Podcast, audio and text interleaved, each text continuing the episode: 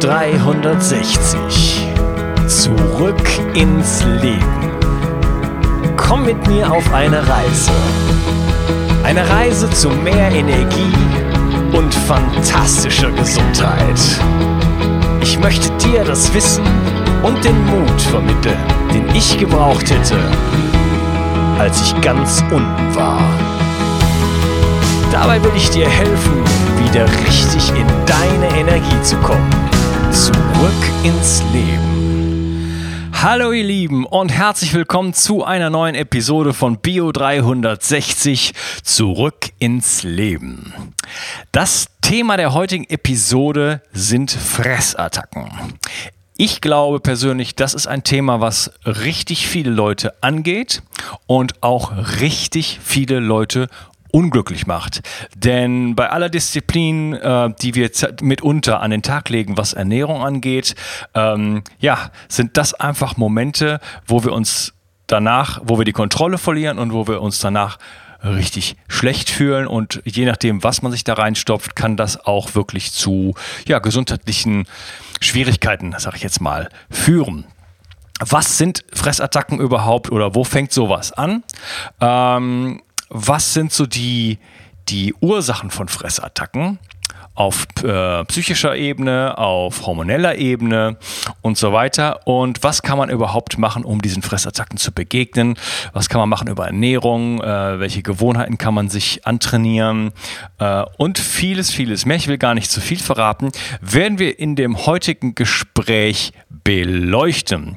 Und dazu habe ich mir jemand ganz Besonderes eingeladen, nämlich die Ernährungswissenschaftlerin und Podcasterin Bastien Neumann. Hallo Bastien.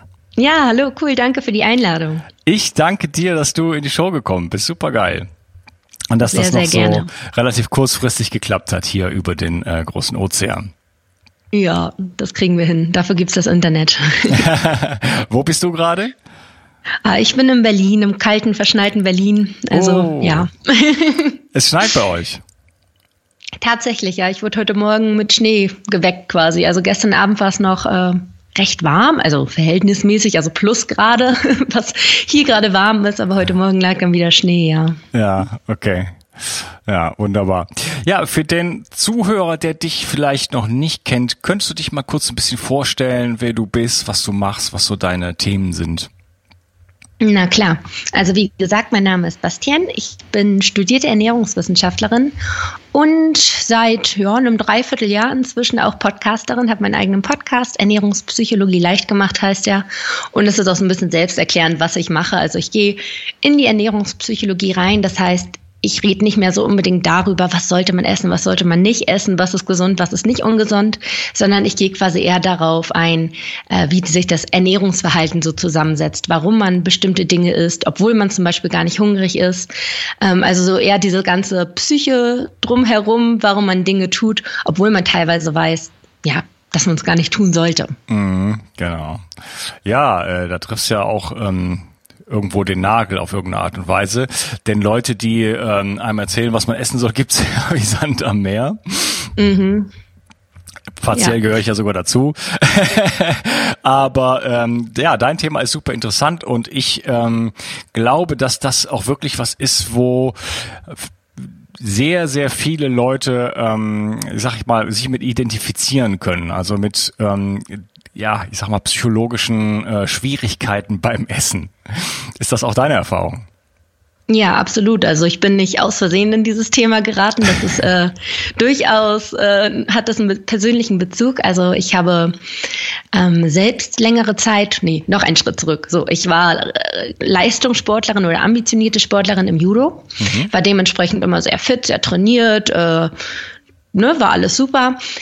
Aber man musste beim Judo in Gewichtsklassen kämpfen. Das heißt, ich war von früh auf darin, darin so vorprogrammiert, quasi eine bestimmte Gewichtsklasse halten zu müssen. Es fing dann ganz früh an. Im Alter von acht Jahren habe ich dann heimlich mein Schulbrot in der Schule weggeschmissen und ja, halt irgendwie probiert, dieses Gewicht zu halten auf eine ganz ungesunde Art und Weise. Mhm.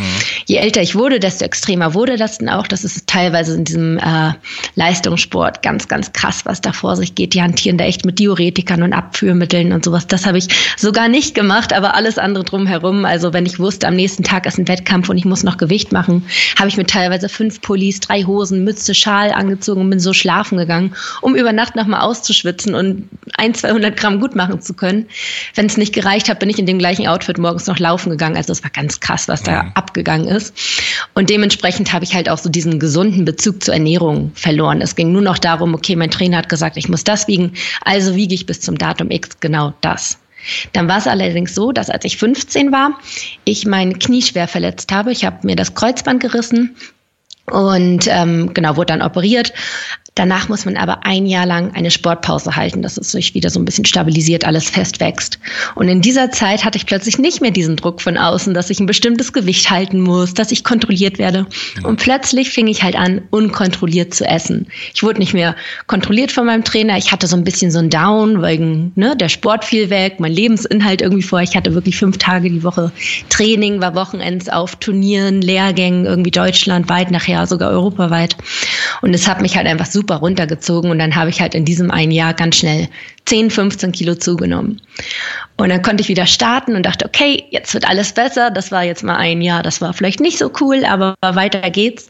Und nach dem ersten Training ist mein Knie dann wieder, ja, hat mein Knie wieder versagt, nächster Kreuzbandriss.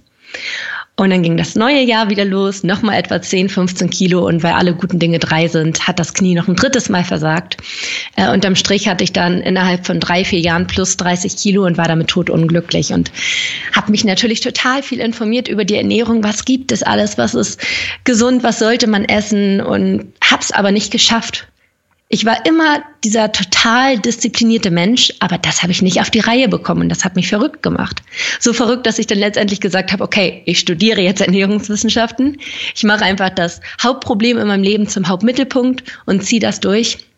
Und habe dann aber gemerkt, Wissen alleine ist nicht alles. Ich wusste dann alles. Ich wusste, was gesund ist. Ich wusste, was auf biochemischer Ebene in meinem Körper vor sich geht, wenn ich esse.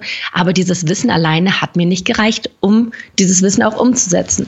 Und da bin ich dann immer mehr in diese psychologische Schiene gekommen und ja, bin da gelandet, wo ich heute stehe.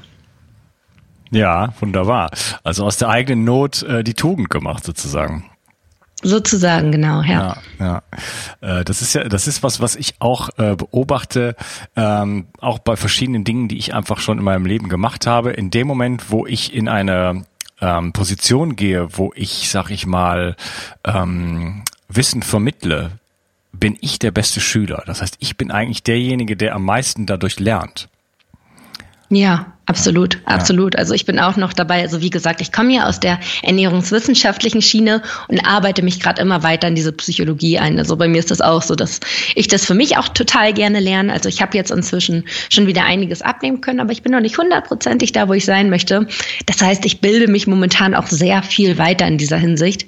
Natürlich, um das allen Leuten, allen meinen Hörern irgendwie als Wissen aufzuarbeiten, aufzubereiten. Aber natürlich mache ich das auch irgendwie so als Eigentherapie ein Stück ja. weit. Das muss man schon sagen. Ja. ja, also hast du auch das Gefühl, dass der Podcast dich dann äh, dir erstmal hilft, äh, ja, immer weiter dich zu bilden, mehr zu verstehen, äh, indem du das quasi teilst mit anderen Leuten?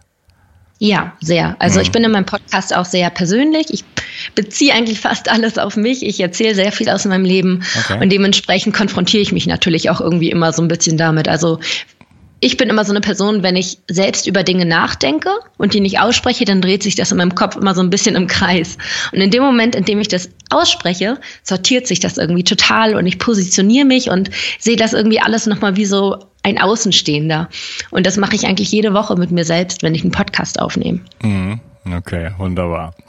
Ja, ähm, das Thema unseres äh, Gespräches hier soll Fressattacken sein. Ja?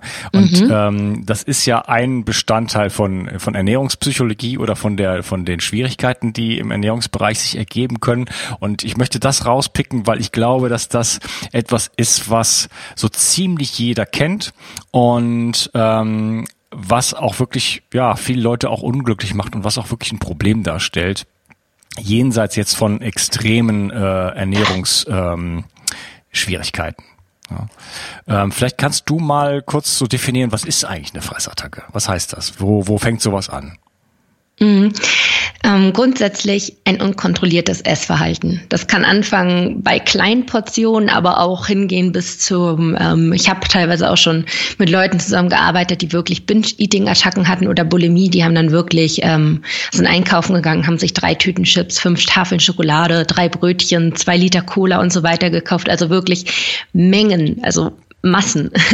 Und das ist natürlich eine große Spanne, aber ich sag mal so, es fängt dann eigentlich an, wenn man die Kontrolle verliert, wenn man in so eine Art ja, Trance ist ein bisschen übertrieben ausgedrückt, aber in so ein Zustand gerät, wo es einem eigentlich egal ist, was man gerade isst. Es geht nicht mehr darum, dass es dir satt macht. Du isst nicht, weil du Hunger hast. Das ist mhm. überhaupt nicht der Grund. Du isst, weil irgend so ein Impuls in dir aufsteigt. Ja. Irgendwas in dir sagt dir, ich brauche jetzt Essen. Ja. Und dann geht es nur noch darum, das, was reinkommt. Es ist egal, wie es schmeckt. Teilweise machen Leute absurde Kombinationen, die wirklich eigentlich nicht wirklich schmecken. Aber in dem Moment ist es, füllt es irgendwie den Körper. Und darum geht es eigentlich, dieses unkontrollierte Essen essen, dass man eigentlich sagt, okay, so viel will ich eigentlich essen und es geht weit darüber hinaus. Das ist eigentlich so meine Definition von Essattacke. Ja, du hast von äh, Kontrolle verlieren gesprochen. Wenn ich jetzt normal esse und jetzt sage ich mal ähm, keine keine Störung oder in diesem Sinne habe, ähm, dann reguliert ja eigentlich mein Hunger ganz normal mein mein Essverhalten und irgendwann bin ich satt und dann dann höre ich auf zu essen. Ich muss das ja nicht kontrollieren normalerweise. Ne? ähm, du sprichst von Kontrollverlust. Ist das dann so ein, wie soll ich das ausdrücken? Ähm, Brauche ich da eine, eine, eine bewusste Instanz dafür, die da irgendwo Stopp sagt, oder, oder was spielt sich da psychologisch ab? Mhm, also das, was du gerade beschrieben hast, dass man quasi diese natürliche Kontrolle hat, dass der Körper dir irgendwann über die Sättigungshormone signalisiert, okay, das war jetzt genug. Das ist, sag ich mal, die Königsdisziplin, wo ich auch in meinem Coaching die Leute so langsam wieder ranführe. Aber das ist halt ein langer Weg, wenn man vorher genau das Gegenteil gemacht hat. Und zwar zum Beispiel ich. Ich habe ja auch, äh, wie gesagt, jahrelang beim Judo irgendwie abnehmen müssen. Und da habe ich meine Körpersignale ganz bewusst ignoriert. Wenn mein Körper gesagt hat, hey, ich brauche Essen, da habe ich dem gesagt, nix da, du kriegst nichts, du musst abnehmen. Das heißt, ich habe wirklich systematisch, ganz bewusst meine Körpersignale ignoriert. Und wenn man äh, Hunger ignoriert, dann ignoriert man in der anderen Richtung auch Sättigung. Weil dann, wenn du so einen Hunger hast, dann sagt der Körper dir irgendwann an irgendeinem Punkt, sorry, das ist jetzt echt schon kritisch und schickt dir alle möglichen Signale, alle Hormone raus in den Körper, die dich einfach nur zum Essen verleiten. Und dann isst du so viel, dass ja die Sättigung die Sättigungsgrenze quasi total missachtet wird. Also das heißt, du gehst in beiden Richtungen eigentlich über die natürliche Kontrolle hinaus. Mhm. Du spürst deine körperlichen Signale nicht mehr. Das hat man sozusagen abtrainiert. Das ist so ein bisschen unsensibel geworden, dadurch, dass du es immer ignoriert hast. Und was du dann machst, ist, dass du dein Essverhalten kognitiv, das heißt über den Kopf kontrollierst. Du sagst, heute darf ich, zum Beispiel, es gibt ja hier die typischen Kalorienzähler, die dann sagen, heute darf ich genau 1500 Kalorien essen. Und dann wird alles klein und kariert und rigide abgewogen, kontrolliert, ähm, aufgeschrieben, notiert, berechnet. Das heißt, es findet alles nur noch in deinem Kopf statt. Die 1500 Kalorien, die du essen darfst, das ist ja kein Signal von deinem Körper. Mhm. Das entscheidest du alles mit der Vernunft. Und das ist dann das, was ähm, auch sehr anfällig ist. Die kognitive Kontrolle ist sehr anfällig, zum Beispiel für Emotionen, für Stress. Also das heißt, man schafft es vielleicht mal gut zwei, drei Wochen irgendwie kontrolliert zu essen, gesteuert durch den Kopf. Aber wenn dann irgendwas mal kommt, was dich vielleicht so ein bisschen ähm, ja aus der Fassung bringt, zum Beispiel du hast einfach Stress auf der Arbeit oder Streit mit deinem Partner und ähm, ja, regulierst das ein bisschen mit dem Essen, du kompensierst das mit dem Essen, dann wirst du in diesem Fall diese kognitive Kontrolle, die einfach sehr anfällig ist, ignorieren und sagen, okay, 1500 Kalorien heute nicht und ist das Doppelte. Das heißt, du hast nicht mehr diesen natürlichen Stopp in dir. Wenn die Vernunft wegfällt, fällt halt auch diese künstlich geschaffene ähm, Barriere weg. Mhm. Kann die Vernunft in, äh, auf der anderen Seite nicht vielleicht auch helfen, in dem Moment, wo ich schon eine Störung habe, da werden wir gleich noch drauf eingehen, wo das sowas herkommt, ähm, um sowas wieder einzudämmen? Äh, weißt du, was ich meine? Mhm. Äh, also ja. Ähm, ich habe ich, ich hab auch äh, teilweise zähle ich auch Kalorien, äh, auch deswegen, äh, weil ich äh, öfter eine ketogene Diät mache und oft nur eine einzige Mahlzeit am Tag esse und um da kalorisch irgendwie in einem bestimmten Rahmen zu sein, zähle ich die Kalorien, also zumindest eine Zeit lang habe ich das gemacht und ähm, da hilft mir das sehr, sehr genau vorher zu bestimmen, was ich essen werde, denn dann weiß ich, wo dann Schluss ist. Weißt du, was ich meine? Dann äh, esse ich meine, meine, meine 20 äh, Nüsse und dann äh, ist da Ende. Da weiß ich genau, das ist das Ende der Mahlzeit und dann esse ich nicht noch drei Hände mehr. Mhm. Also vorübergehend kann das durchaus helfen. Also so zumindest meine Auffassung. Da gibt es ja auch hunderte Meinungen, aber das ist ein mhm. bisschen das, was ich vertrete.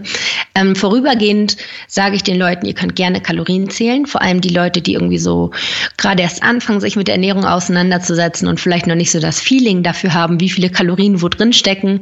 Ähm, da sage ich, das ist mal total in Ordnung, wenn man für ein, zwei Wochen äh, wirklich Kalorien zählt, um so ein Gefühl dafür zu bekommen. Langfristig schicke ich die aber eher auf die Reise, dass sie halt wirklich lernen, wieder auf den Körper zu hören. Und dass, wenn man dann gerade in so einer Situation ist, wo man die Nuss, Nüsse isst, dass man das hinterfragt, dass man, wenn man zu den Nüssen greift, einmal sich einen Moment nimmt, einmal kurz innehält und sich selbst fragt, warum greife ich jetzt gerade zu diesen Nüssen? Mm, okay. Ist es wirklich Hunger?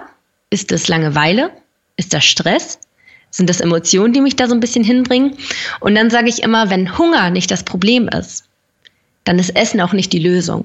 Ja, du das heißt, ja, wenn man aus dem ja? Ja, sorry. Ja. Du hattest ja eben von so einem Impuls gesprochen. Und äh, der interessiert mich jetzt ganz besonders, weil ich kenne den auch und ich kenne viele Leute, die den auch kennen. Ähm, was sind denn so die Ursachen davon? Weil ähm, wenn man schon zum Beispiel nach dem Mittagessen oder so, nachdem man ordentlich äh, gegessen hat, dann noch anfängt, äh, Nachtisch zu essen, Nüsse zu essen, Snacks zu, zu, äh, zu konsumieren und so weiter. Da ist, da steckt so ein Impuls dahinter. Und was hat der für eine Basis so auf, äh, zum Beispiel auf hormoneller äh, Ebene? Mhm.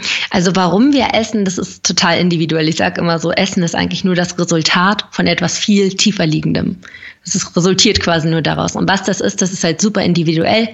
Ähm, müsste man natürlich einzeln gucken, aber so die typischen Dinge habe ich gerade eben schon gesagt, halt wirklich Stress zum Beispiel. Also wenn, wenn Stress in uns aufkommt, dann schütten wir zum Beispiel Cortisol aus, was das Stresshormon ist. Und dieses Stresshormon sorgt auch dafür, dass unser Gehirn in bestimmten Arealen besonders ähm, ähm, aktiviert wird und andere, Signal andere Areale wieder so ein bisschen abgeschaltet werden. Und was äh, welches Areal besonders aktiviert ist, ist zum Beispiel das Reptiliengehirn, das Stammhirn. Und das ist so ein bisschen dafür zuständig fürs Überleben. Also das sorgt einfach nur dafür, wir müssen überleben. Stresssituation, typische Kampf- oder Fluchtsituation. Und Essen wird zum Beispiel immer in unserem Urinstinkt mit dem Überleben verknüpft. Das heißt, wenn wir merken, okay, wir müssen überleben, weil wir haben Stress, auch wenn der Stress vielleicht nur ist, weil wir eine Abgabe haben, aber das weiß unser Körper nicht. Ähm, ne? Also heutzutage haben wir einen anderen Stress als noch in der Steinzeit, aber das sind noch so die Steinzeitüberbleibsel in uns. Das heißt, in solchen Situationen greifen wir zum Essen, weil wir unbewusst überleben wollen. Das ist zum Beispiel so ein Mechanismus, welche Hormone dafür sorgen, in welchen Situationen. Ähm, dann natürlich Emotionen ist auch ein ganz großes Ding, emotionale Esser. Ähm, wenn die traurig sind, wenn sie sich niedergeschlagen fühlen, dann pushen sie sich wieder mit dem Essen hoch irgendwie, weil Essen führt dazu, dass wir Glückshormone in uns ausschütten. Vor allem zuckerreiche Lebensmittel, Schokolade ist das beste Beispiel, bisschen Fett, bisschen Zucker. Das ist eine richtige Glücks Bombe in uns. Also das sorgt dafür, dass wir Glückshormone ausschütten. Und das mhm. machen wir ganz unbewusst. Das ist nichts, wo wir jetzt wissen, okay, da weiß ich genau, das schüttet bei mir Dopamin und Serotonin aus. Das ist es nicht. Aber wir speichern das einfach unbewusst ab. Das ist so ein bisschen belohnungsassoziiertes Lernen. Das heißt, wir merken uns das. Und wenn wir uns niedergeschlagen fühlen, dann greifen wir ganz automatisch zur Schokolade. Und das hat gar nichts mit Hunger zu tun, sondern wirklich nur mit dem Ausgleich der Emotionen. Also das sind so, sag ich mal, Beispiele, wie wir das ein bisschen mit dem Essen kompensieren, woher der Impuls kommen kann, unabhängig davon, ob wir hungrig sind. Mhm, okay. Wie sieht's denn mit so ähm, Diäten und so aus?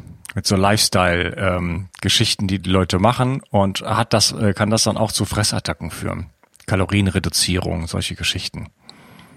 Ja, also ich bin totaler, ähm, ich habe alle Diäten durch mal gemacht in meiner Phase mit dem Kreuzbandriss, was ich eingangs erzählt hatte, mhm. habe ich wirklich sehr, sehr viel probiert und habe auch durchaus viel abnehmen können mit Diäten, aber nichts war von Dauer. Und damals dachte ich halt, okay, ich bin einfach nicht hart genug zu mir, ich bin nicht streng genug zu mir, ich muss die nächste Diät ausprobieren. Und heute bin ich tatsächlich ein ziemlicher Diätengegner. Hätte ich damals überhaupt nicht gedacht, weil ich war, wie gesagt, Feuer und Flamme bei jeder Diät Und heute sage ich mir so, hm, bitte, bisschen bitterer Nachgeschmack. Also keine Frage, man kann mit Diäten abnehmen. Und man kann sogar in kurzer Zeit viel abnehmen. Ich habe dann wirklich teilweise in ein paar Wochen meine 5, 6, 7 Kilo abgenommen. Geht. Was aber nicht der Fall ist, ist, dass es nicht langfristig ist. Ich sage immer so, dass Diäten eigentlich nur eine Symptombekämpfung sind. Also bei Diäten wird nicht geguckt, woher kommt denn dieses ungesunde Essverhalten. Es wird nur so gesehen, okay, wir haben ein ungesundes Essverhalten und das ignorieren wir jetzt. Wir äh, verbieten uns jetzt das und das und das zu essen. Aber ich gucke immer gerne noch eine Stufe vorher. Woher kommt überhaupt dieser Impuls, dass du das und das und das essen möchtest? Und dann gucke ich halt die Ursache irgendwie zu beheben, statt nur die Symptome zu bekämpfen. Kannst du mir folgen? Mhm, ich weiß nicht, ob. Klar. Ja, okay, gut, gut. Also wenn man dann jetzt zum Beispiel nochmal aufs Beispiel eben äh, Stress auf der Arbeit und deswegen isst, dann bringt es nichts, dir die Schokolade zu verbieten. Das kannst du mit Motivation und Disziplin vielleicht für einige Wochen durchhalten, aber irgendwann kommt dieser Tag X, an dem dein Stresspegel so überschwappt, dass du dann dir gleich fünf Tafeln Schokolade kaufst, bisschen übertrieben formuliert, weil du dir ja die ganze Zeit dir verboten hast und dann ist es ein bisschen Druck, erzeugt Gegendruck und dann erst richtig. Und stattdessen gehe ich dann lieber einen Schritt zurück und sage, okay, woher kommt es eigentlich, dass du so ein Verlangen nach Schokolade hast? Weil du Stress hast? Okay, woher kommt der Stress? Von der Arbeit? Okay, wie kann man dieses Problem lösen? Also, dass man quasi das Ding an der Wurzel packt, dass erst gar nicht dieses resultierende Essverhalten entsteht. Und die Diäten sind halt immer, da wird jedem irgendwie eine Schablone aufgesetzt und so und so musst du dich verhalten. Und man schafft es auch vorübergehend, sich in diese Schablone irgendwie einzuquetschen und zu verformen. Aber sobald ein Auslösereiz kommt, sprengen wir diese Schablone und sind wieder in unserem alten Essverhalten. Mhm. Und wir, finde ich, müssen eher gucken, wie können wir unser Essverhalten langfristig verändern. Woher kommt dieses Essverhalten und wo wollen wir eigentlich hin? Anstatt nur zu sagen, okay, so ist es, das ignoriere ich jetzt und setze mir ein anderes oben rauf. Und das ist eigentlich das, was Diäten machen. Und deswegen bin ich da mal so ein bisschen kritisch inzwischen mit. Ich möchte die Gelegenheit nutzen und das Interview an dieser Stelle unterteilen, damit es für heute nicht zu lang wird. Ähm, ja, im nächsten Teil werden Bastien und ich richtig eingehen auf äh, handfeste Tipps. Was kann ich machen, um meine Fressattacken oder meinen Fressattacken zu begegnen? Äh, wir reden über Ernährung, wir reden über Hormone, wir reden über ja, psychologische Tricks und äh, andere Geschichten. Äh, freu dich also auf die nächste Episode. Wenn dir das heute gefallen hat und du das Gefühl hast, ähm, etwas zurückgeben zu möchten, dann hast du da die Gelegenheit. Da gibt es verschiedene Wege. Zum Beispiel habe ich auf meiner Webseite bio360.de slash ich helfe dem Projekt einen Amazon-Link reingestellt und diesen Amazon-Link kannst du einfach in deine Browserleiste ziehen und einfach alle deine Einkäufe über diesen Link machen. Das kostet dich keinen Pfennig, ist in zwei Sekunden gemacht und dann kriege ich ein paar Cent davon ab, was du kaufst und das äh, ja, wäre eine tolle Hilfe für mich, ein bisschen ja auch zu investieren hier in den Podcast, denn das ist ja natürlich nicht alles ganz umsonst hier. Und ja, das, so könntest du mich unterstützen und mir könntest mir natürlich auch die viel besprochene iTunes Review hinterlassen die auch richtig viel hilft. Warum? Wenn ich in iTunes ein bisschen steige, dann ähm, sehen mich auch andere Leute und das führt wiederum dazu, dass ich einfach in der Lage bin, mehr zu investieren, mehr Zeit und mehr Geld zu investieren und dir einfach noch besseren oder was heißt noch besseren, besser, guten Content zu liefern und zwar am laufenden Band, weil ich mich dann einfach noch mehr der ganzen Geschichte widmen kann. Denn äh, ich sag mal so, bisher habe ich ja noch einen Job nebenher. Gut, ich äh, bedanke, mir, bedanke mich bei dir für heute und wünsche dir einen absolut fantastischen Tag. Dein Ungas. Ciao. Bio 360. Zurück ins Leben. Komm mit mir auf eine Reise. Eine Reise zu mehr Energie und fantastischer Gesundheit. Ich möchte dir das Wissen und den Mut vermitteln, den ich gebraucht hätte, als ich ganz unten war. Dabei will ich dir helfen, wieder richtig in deine Energie zu kommen. Zurück ins